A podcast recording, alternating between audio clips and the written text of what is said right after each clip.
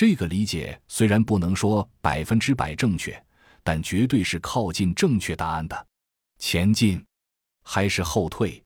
这个问题在洛奇的判断中纠结着。他来回扫视了一下周围的形势，大厅呈正方形形，散落的货架自不必提，丧尸们都集中在大厅中央。电梯不用考虑了，步行楼梯在大厅两侧。目前的局势离右边的更近，大概有二十五至三十米。如果退回去，不保证能有更好的办法进入。不过，洛奇想起了甄孝阳的提醒，突然有了决断。他指了指二十二，打出手势，让他带一队人撤回去，绕后找防火门，自己则带着 C 零六八和另外两名战士，按原路继续前进。上顾客楼梯，二十二明白他的意思，手势一打，他身后的四人随他一起后退着，静悄悄地后退着，直到退出了大楼。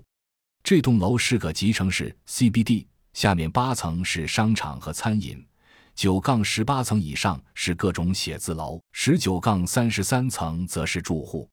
洛奇上过客梯，最多上到八楼就必须转防火梯。至于洛奇和甄小阳分别做出的提醒，他决定靠自己的观察来判断。等这部分人退出大楼，洛奇打出手势，让 C 零六八继续前进。男子点了点头，率先向前前行进去。说不紧张，那肯定是骗人的。密密麻麻的丧尸就在自己十米远的地方，只要任何人发出任何一点异响，引起丧尸警觉。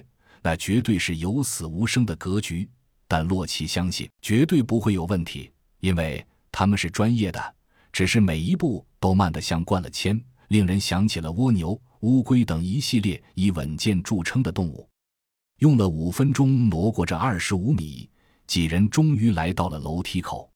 洛奇发现自己的后背已经被汗透了，因为紧张，自己刚才并没有发现。轻轻地走到一楼和二楼之间，所有人才长出了一口气。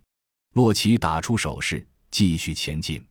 所有人提起枪，分别对着上下楼梯往上慢慢向着无尽的黑暗走去。甄孝阳和二姐几人已经顺利找到了府楼的防火梯，一路向上攀登着。甄孝阳的心中其实是很不安的，让自己的兄弟洛奇以身犯险，他觉得很忧虑。但别人都达不到这样的稳妥可靠，只希望自己尽快到达位置，能及时给兄弟提供有效支援。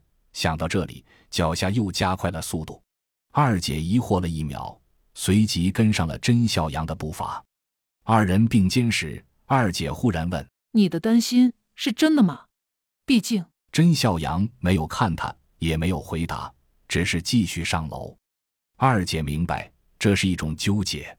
她既不希望所担心的事是真的，又深深的知道那就是真的，至少大概率是。但他没办法，形势等不起，时间等不起，兰州的幸存者等不起，所以只能拜托自己兄弟，希望他一切小心。